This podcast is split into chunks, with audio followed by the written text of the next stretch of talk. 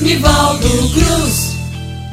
Trazendo mais um grande cordelista, trazendo mais uma grande história. Hoje é uma homenagem da homenagem. A gente vai homenagear uma grande educadora, uma grande escritora, uma grande mulher, a primeira feminista da América Latina. É brincadeira? Nízia Floresta. Uh, o cordel de hoje então é Notável Nízia Floresta, Augusta Brasileira, do poeta lá de Condado, lá de Pernambuco, grande mestre, grande poeta Ismael Gaião. A gente já declamou algumas coisas aqui do poeta Ismael Gaião, mas esse trabalho maravilhoso não podia ficar de fora, não. Quando eu vi, eu digo, não, a gente tem que mostrar ele. E é novinho, viu? Tá cheirando.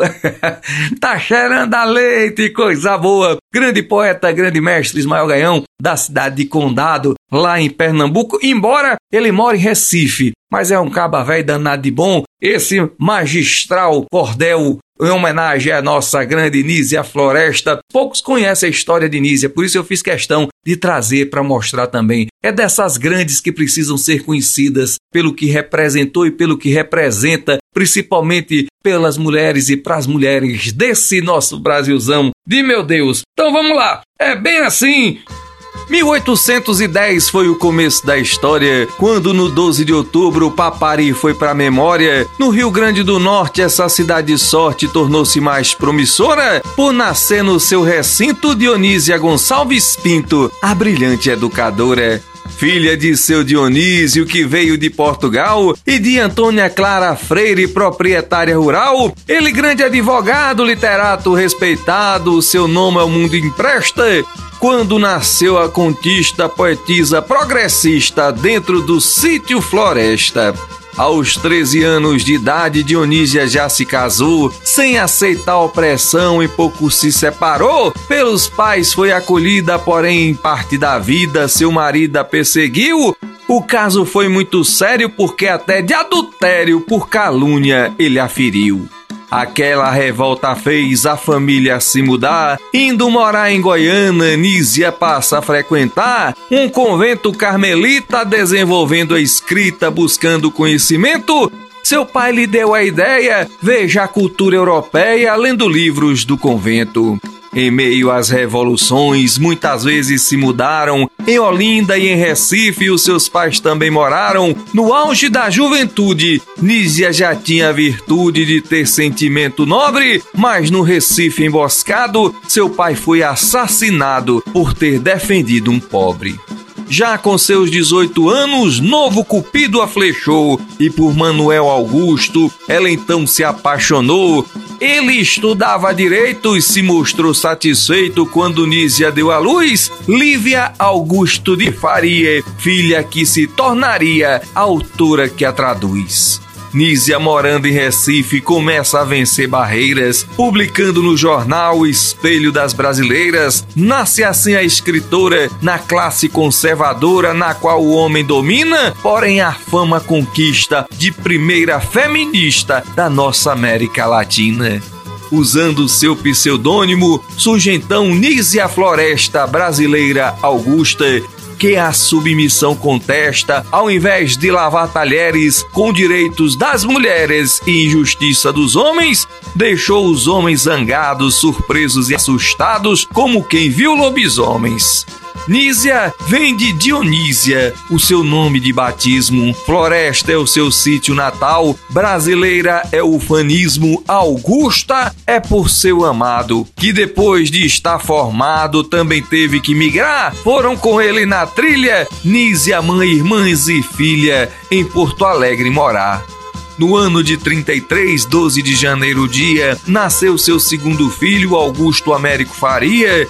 No mesmo ano, em agosto, Nízia teve outro desgosto. Manuel Augusto morreu. Ela, muito apaixonada, deixou essa dor marcada em tudo quanto escreveu. Com a Guerra dos Farrapos de cunho regional, Nízia e sua família mudaram de capital e no Rio de Janeiro, com o sistema pioneiro, fundou o Colégio Augusto para educar as meninas, incluindo as disciplinas de um currículo mais justo. Lançou para as adolescentes um livro bem sucedido, Conselhos à Minha Filha, que foi o mais traduzido, e no seu Colégio Augusto fez num trabalho robusto três novas publicações, além de ensinar latim, sendo outro motivo assim para muitas perseguições. Mais de 28 anos na Europa ela passou. França, Itália e Portugal são nações em que morou. Grécia, Alemanha e Inglaterra, cada qual foi uma terra que para seus livros foi fonte de uma inspiração andante. Virou também palestrante e amiga de Augusto Conte. A Lágrima de um Caeté é seu livro indianista, mas também republicano de cunho separatista, no qual defende a bandeira da Revolução Praeira, porém sem entrar na briga, e depois republicado o romance inacabado Dedicação de uma Amiga. Nízia voltou ao Brasil quando aqui aproveitou para vender parte das terras que de seus pais ela herdou, mostrando que era misté a inserção da mulher nas classes profissionais, publicou nesse ideário seu opúsculo humanitário com ideias liberais páginas da vida obscura e passeio ao aqueduto da Carioca. De então, são mais obras de seu fruto pela perda maternal fez seu pranto final e em outra grande façanha traçou seu itinerário como quem faz um diário de uma viagem à Alemanha. Reunindo cinco ensaios de uma vida viajeira, escreveu cintilações de uma alma brasileira.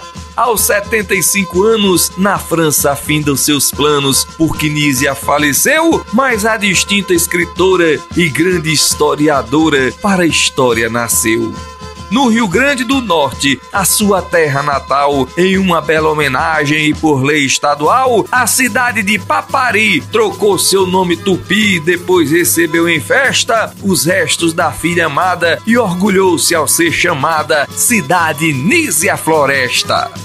Eita, é bom a gente conhecer essas maravilhas que o Brasil produz e produziu, né? Essas coisas grandes como Nízia Floresta, nesse maravilhoso trabalho do poeta Ismael Gaião. Notável Nízia Floresta, Augusta Brasileira. É isso aí, gente. Um beijo gostoso, um beijo carinhoso. Espero que você tenha gostado. Semana que vem, se Deus quiser, sempre guiados pelo Espírito Santo e sob o manto de Nossa Senhora, nós vamos estar juntos novamente. E não esquece nunca. Viva a cultura popular brasileira, viva a nossa boa cultura popular nordestina e viva nós!